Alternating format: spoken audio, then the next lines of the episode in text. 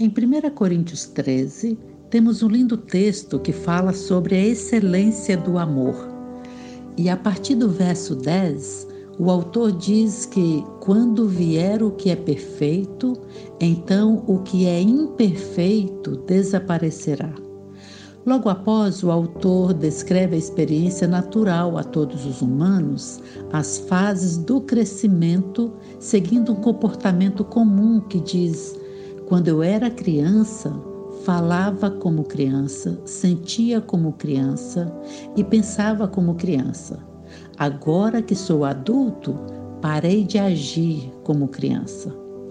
O apóstolo Paulo está apontando que, se já crescemos, tenhamos agora atitudes de adultos.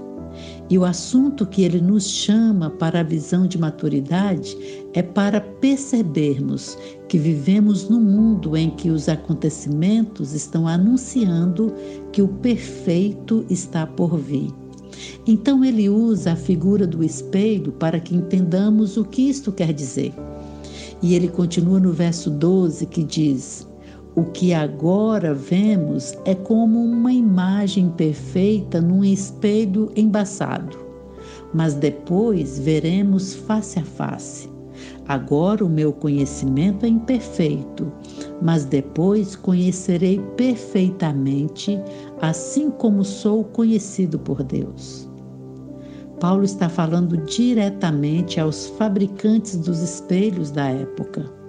Os, os espelhos fabricados em Corinto eram metais que conferiam reflexões confusas, o que é uma ilustração do nosso conhecimento imperfeito da nossa atualidade.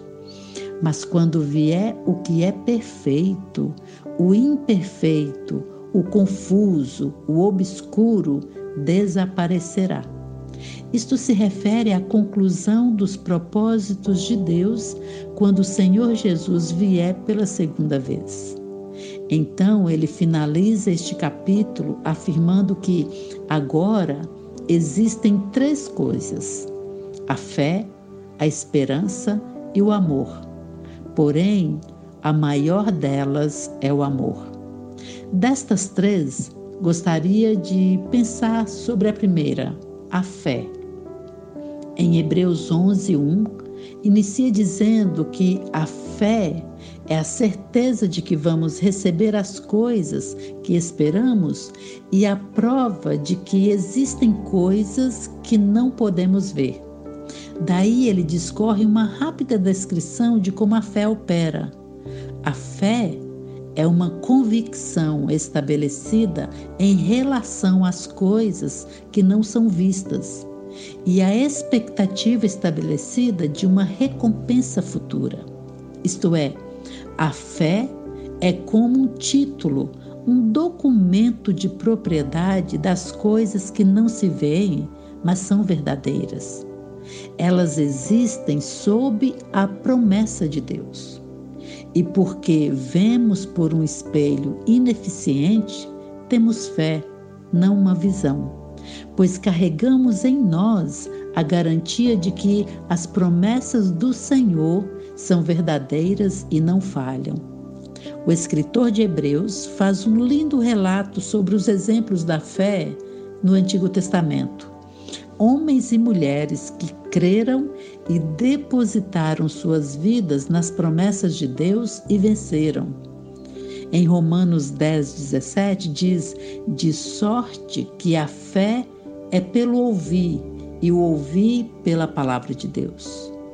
Isto retrata o que o autor de Hebreus nos incentiva: alimentar a fé por sua origem, a palavra de Deus. Não apenas lendo com os olhos, mas ouvindo com o coração, teremos a nossa fé fortalecida para estarmos firmes quando o perfeito chegar. A palavra de Deus é o poder para trazer fé ao coração humano.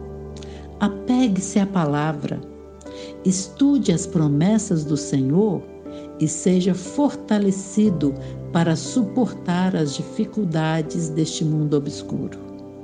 Vamos orar? Senhor, louvamos o teu nome pois o Senhor é o nosso Deus, aquele que nos promete estar conosco, nos prometeu que voltaria para nos buscar e tem anunciado ao mundo as obras das tuas mãos e do teu breve retorno. Cremos no Senhor e no teu poder. Sabemos que está governando e preparando para que os teus planos sejam concretizados. Oramos para que a nossa fé seja fortalecida na tua palavra. Ajuda-nos a crer, sem vacilar, a permanecermos firmes no Senhor. Aumenta-nos a fé. Oramos no nome do Senhor Jesus. Amém.